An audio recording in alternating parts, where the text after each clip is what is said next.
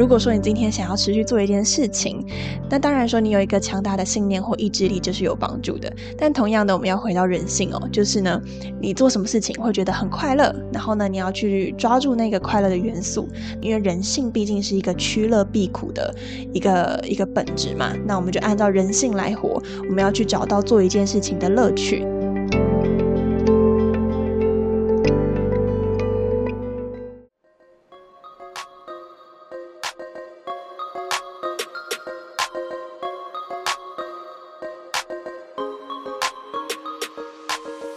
我是席娜 Athena，欢迎来到理想自己研究室。在理想自己研究室，我会和你聊聊如何探索自己的潜能，并从设计人生以及生活优化的角度，帮助你实践理想生活。准备好过上你的理想生活了吗？和我一起听下去吧。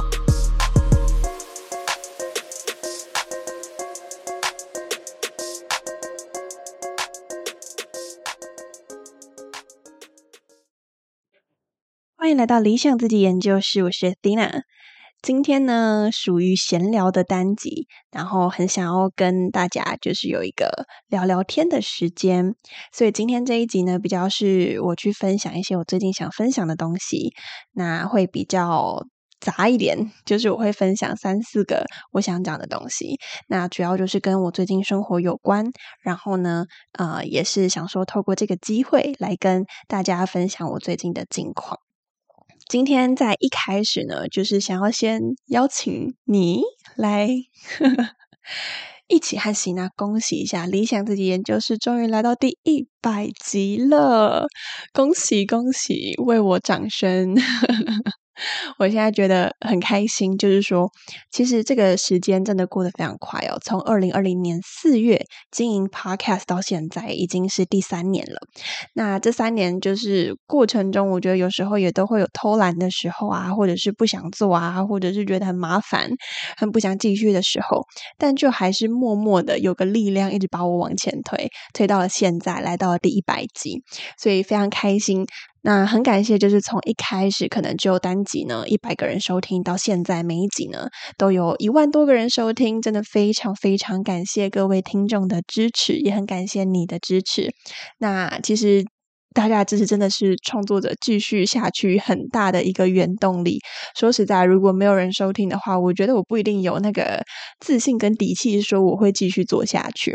所以呢，很感谢你，也希望接下来无论是第一百五十集、第两百集，如果席娜还要继续做下去的话，那希望大家可以持续的在支持席娜。那其实很多人会问我一个问题，就是说到底怎么坚持做了一百集？但其实像我刚刚说的，我过程中想放弃很多次，我也不觉得自己是一个非常非常。坚持下去的人，因为对我来说最坚持是那一种每周更新，然后持续了两三年，这种人真的让我很佩服，你知道吗？当然，的确我自己是一个人做，跟对方可能是一个团队在做，或者是说不定对方也是一个人在做，但他有办法坚持下去。无论如何，我都是觉得很厉害的。那我自己其实有时候觉得三个月啊、四个月就会偷偷的休息一下，尤其最近呢，就是越来越自主放假了，就是觉得 OK，嗯，感觉不到我就没有要。做那感觉对了，我就来做，所以其实越来越随缘。那所以接下来在进行 podcast 的心情呢，会更多 是这样，就是以按心情去经营。因为我发现这样子的心态对我来说是最健康、最舒服、最开心。那也会让我每一次的产出呢是比较享受其中的，不会去赶一个时间压力。对，所以这个部分呢，也希望听众们谅解。那就啊，接下来比较不一定会，当然我尽量就是周更，但也可能不一定会。但我会希望每一次的产出呢，都是对大家有帮助的。嗯，好，所以说呃，这个部分呃，回到刚刚说的，很多人讲说，哎，那你怎么办法做到一百集？毕竟这还是很坚持的一件事。那其实想跟大家分享一个最关键的点哦，就是呢，很多人觉得坚持是要靠意志力。或者是说我要靠一个很强大的信念坚持下去，但对我来说，反而可能会让你有一点讶异的答案呢。其实就是回到人的本性，人的本性是什么？趋乐避苦。就是我们会靠近快乐的事情，逃避痛苦的事情。就连我也是这样。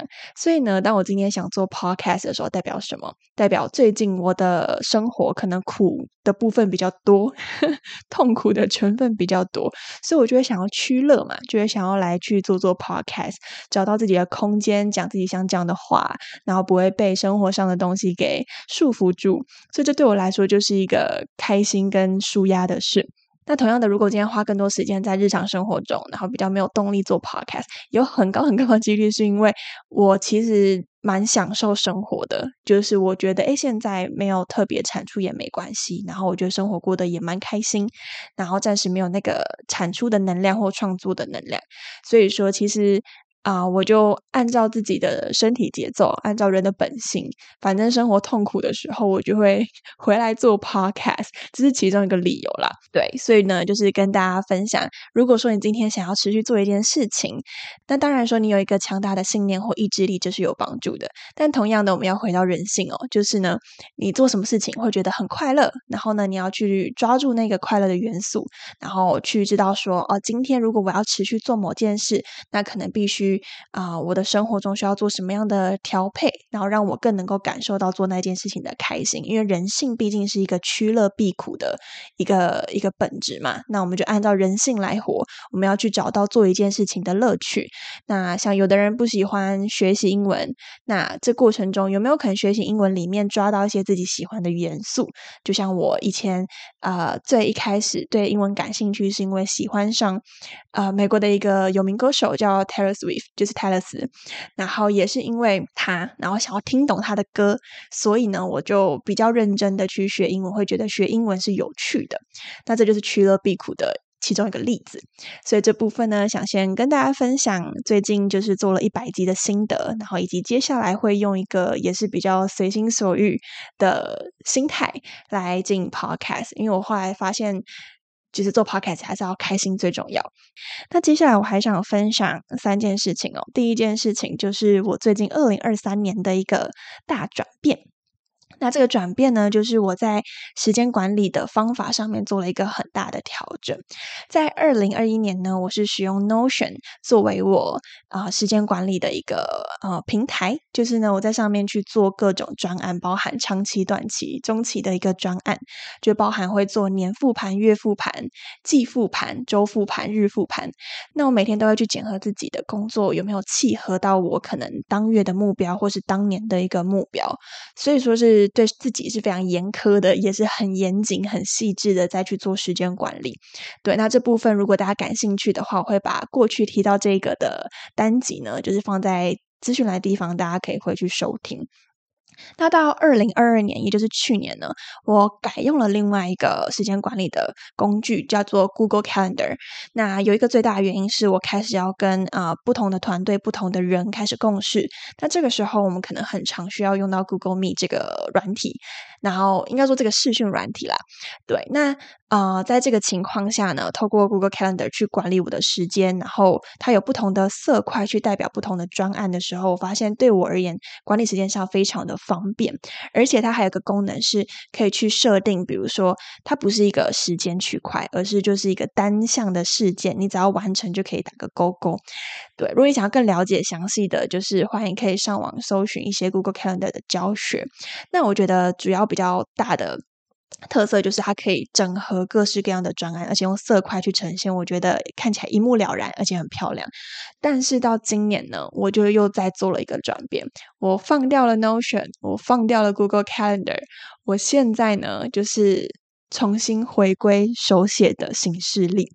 其实我刚开始用手写新事例，大概是十年前的时候，我就很习惯，就是买一个手账，然后去呃。记录自己每天要做的事情，那这样子的习惯其实也持续了三四五年的时间，那所以也是非常习惯。但后面就是为了追求更有效率、更快的方式，才会慢慢开始研究 Notion 啊、Google Calendar 啊这种啊线上工具，来让自己在做记录的时候更加有效率，然后在管理上呢啊比较快的可以去。清楚今天要做什么事，而且我不会花太多时间，然后再涂涂改改，就哦今天要做这件事情，然后明天要做那件事情，突然之间有一个急事又杀进来了，然后不得不就是我又要改行事历的时候，如果你用手写的，你就要涂改；但如果你用 Google Calendar，你可能就拖拉一下就结束了。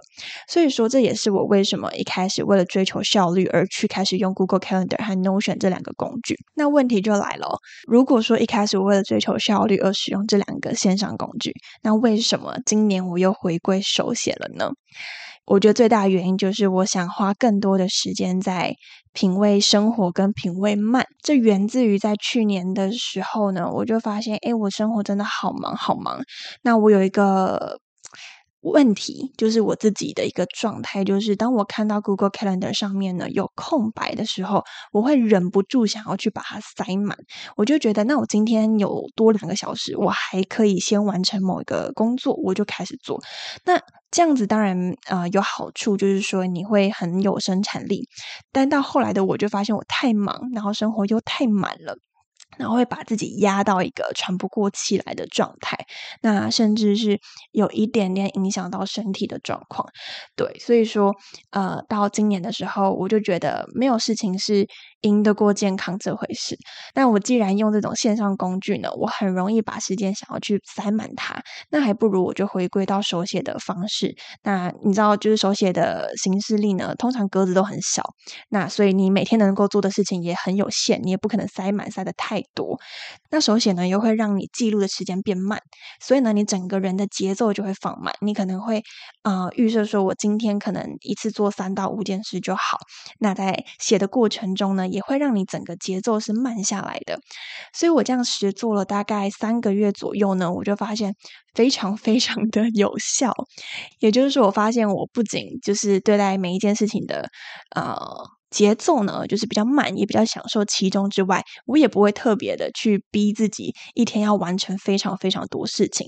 可能就像我刚刚说三到五件事，那我就告诉自己说，好，可以休息了，就是你值得好好的放松或好好的耍废。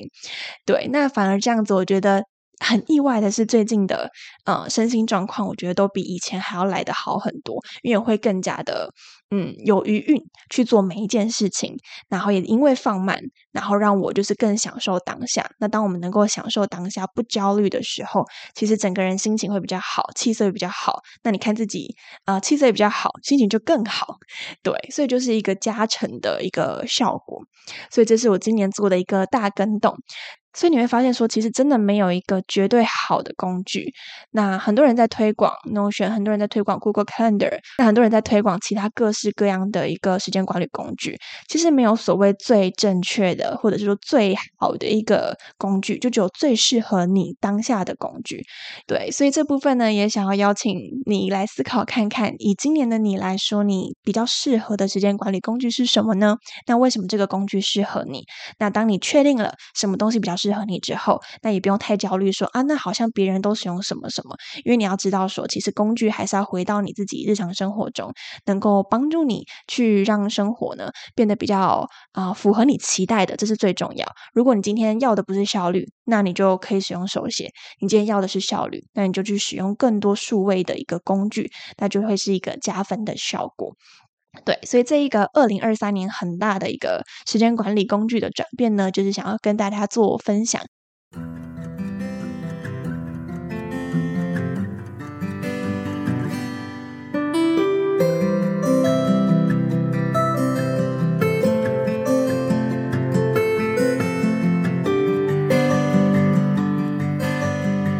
下来呢，第二个想跟大家分享就是说，啊，最近希娜都还在读研究所嘛，其实这也是一个很大，呃，自媒体没有什么太大进展的原因，呵 呵因为我发现研究所要做的事情真的好多，就是没有想象中来的这么轻松。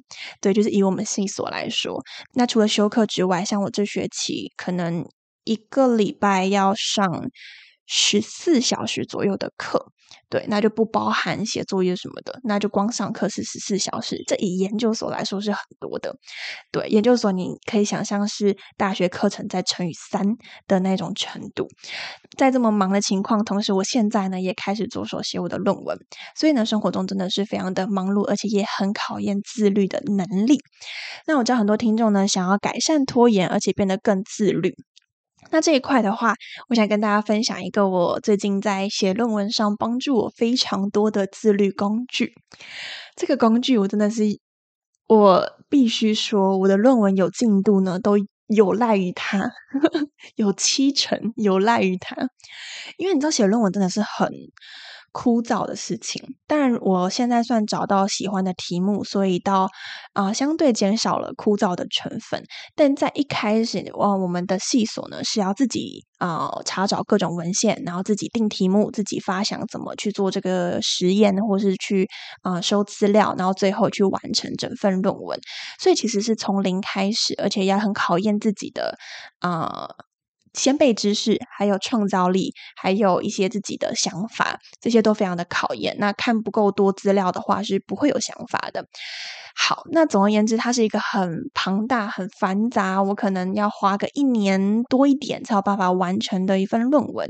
那它是一个很枯燥的东西嘛，在自律上呢，就是非常非常的挑战。一开始我就会很不想要去开始读一些资料，然后啊，在要写内容的时候，你知道，论文常常就是厚厚一本。动辄就是七十页、八十页、上百页。那我一开始就非常的也不想开始动笔嘛，因为每一字句都非常的重要、很严谨，那就相对很耗脑啊。人就像我刚刚说的，趋乐避苦，干嘛写一些很、很、很繁杂的东西呢？然后在这样的前提下，我就觉得不行，再这样下去我不会有进度，不会有进度我就不会毕业，不会毕业我觉得没有办法好好做我想做的事情，所以我就告诉自己说不行，我一定要有进度，但是怎么办？后来呢，就因缘机会，刚好在跟某一位呃客户咨询的时候，就聊到自我提升效率的一个工具，然后就联想起了我妹之前用的这个工具，然后就介绍给那一位客户。后来我就想说，哎。就是这个东西，我大概知道它干嘛嘛。然后我想说，嗯，那我怎么不用在我自己的论文上面呢？所以呢，我后来就下载了这个 A P P，它叫做 Y P T，是一个韩国的 App。然后我把呃这个 App 的完整的全名呢，也会打在资讯栏的地方，或是你搜寻 Y P T，然后你会看到一个橘色的 icon，那基本上应该就是那一个了。然后是韩国的。那这个 App 很特别的是，它是专为学习者去做设计的。好，那它有几个功能哦，我觉得超级加分，对我而言，在自律上很有帮助的。那里面有几个功能跟大家分享。首先，第一个呢，就是当你按开始学习的时候呢，它就开始计时，然后就是从秒数开始往上往上跳。那在往上跳的过程中，如果你把手机跳到别的 App 的话，它就会停止计时。那它还会跳出一个动态通知呢，就叫你停下来，不要再往外滑了。那这时候你就会再回到原本的啊读书的一个状态里，所以他对于那种很爱碰手机、动不动就手痒，然后在读书过程中就会想要摸一下手机，也就是我很有帮助。对，所以说啊这部分我就有时候一按下去，我就会告诉自己专心，然后一专心回来，有时候一个半小时就过去了。所以这部分是第一个我很喜欢它的功能。那再来第二个，哎，先说。这个没有夜配哦，完全没有，就只是我个人纯粹很喜欢，然后所以跟大家分享，就是一个神器这样。再来呢，第二个我觉得它最棒、最棒、最棒的就是它有社群的功能，你可以去搜寻啊，你目前可能正在学习的项目，比如说你在学语言，你正在准备国考，或者是你正在要考研，或者是你正在写论文，你正在准备会考学测。哎，现在还叫会考吗？哦，对，现在叫会考。然后，反正无论准备任何的东西呢。你都可以去搜寻关键字，找到对应的社群，然后在那个社群里面，可能都是和你同一类型的人。那这时候就会有一个很棒的同才压力。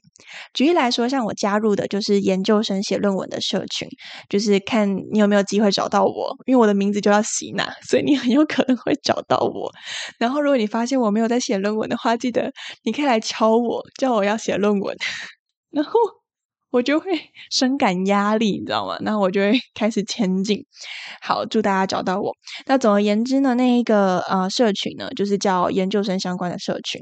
那我加入的那一个是一个很棒的，就是说他会也会蛮考验社群的负责人是一个什么样风格的人。那我那一个负责人呢，就是非常的啊，对大家很好，很严厉，很棒。对于研究生，我们需要被。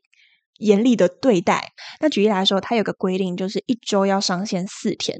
我就刻意加入这种社群，因为我需要有人逼我。然后呢？它就是，如果你今天呃没有读书好了，或是两天一天，它就会有一个功能是对方可以把你叫醒，对，就是对方可以唤醒你。那这时候你就会收到一个通知，说，哎，某某某把你叫醒，就是叫你要读书的意思。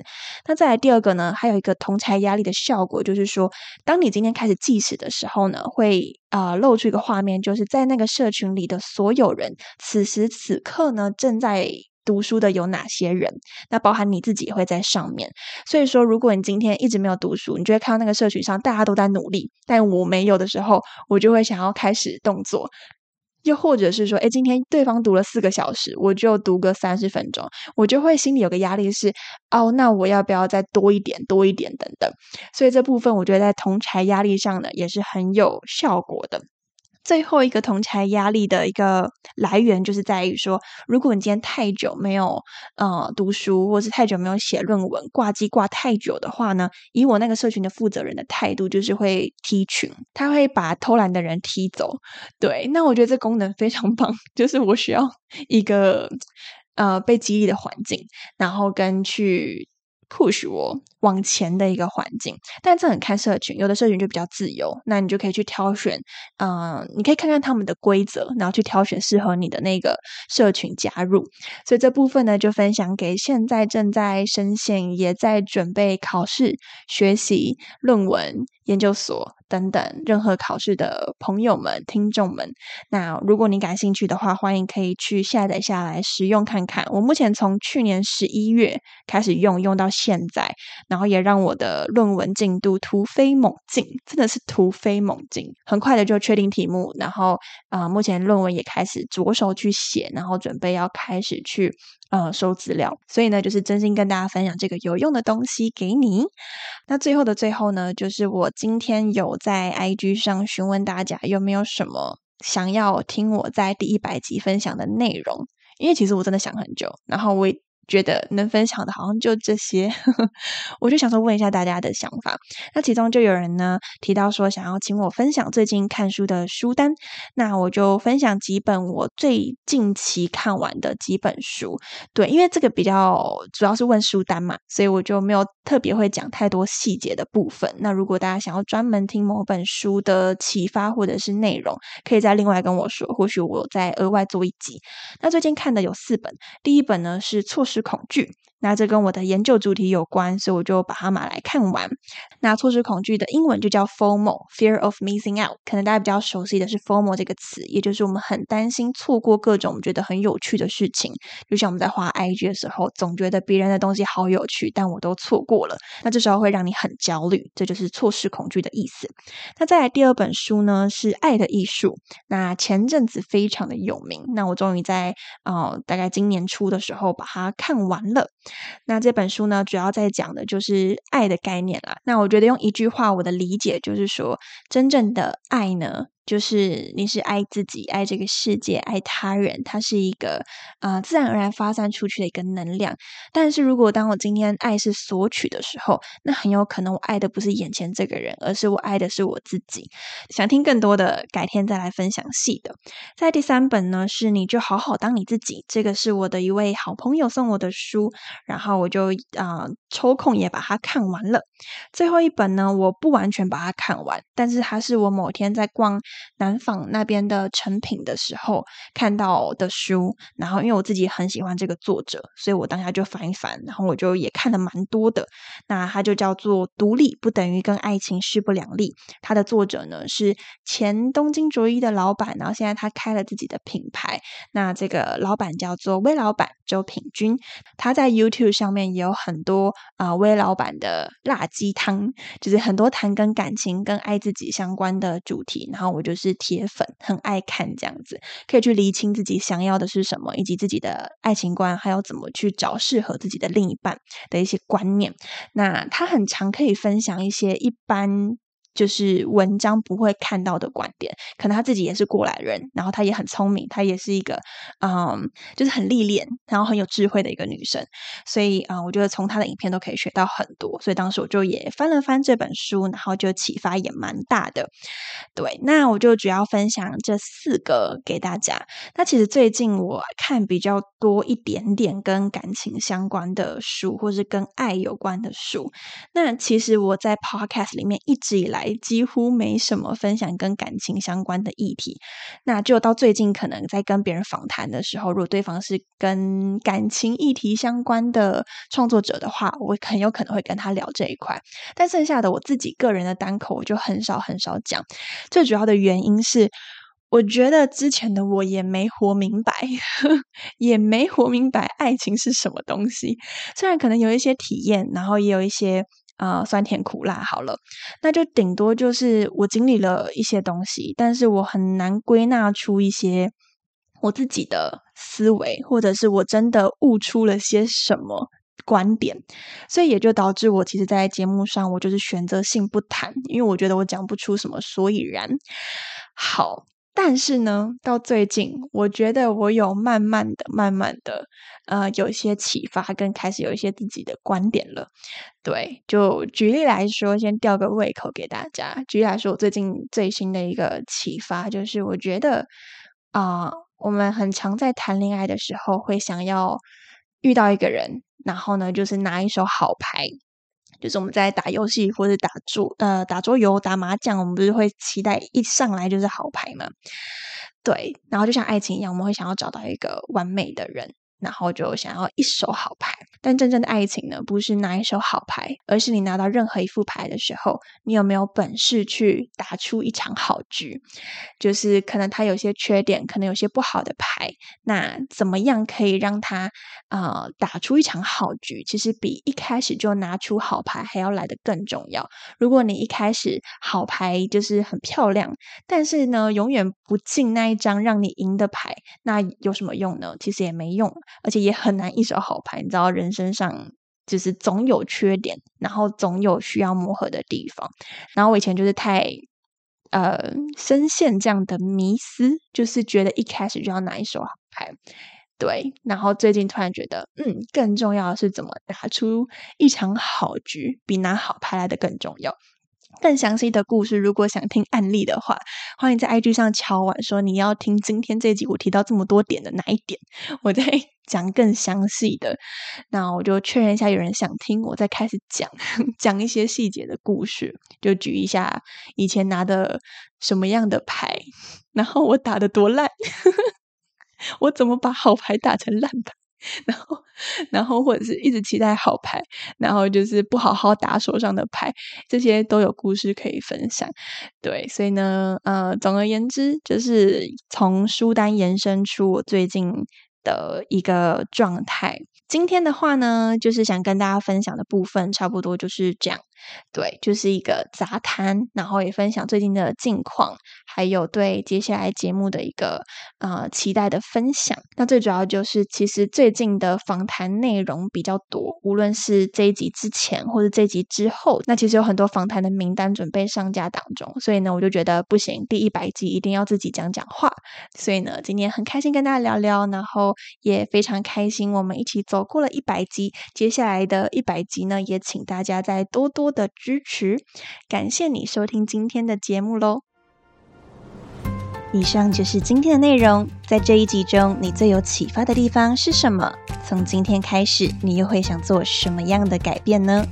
如果你觉得今天的内容对你有帮助，欢迎把这一集分享给你身旁的朋友，让他可以跟你一起过上理想的生活。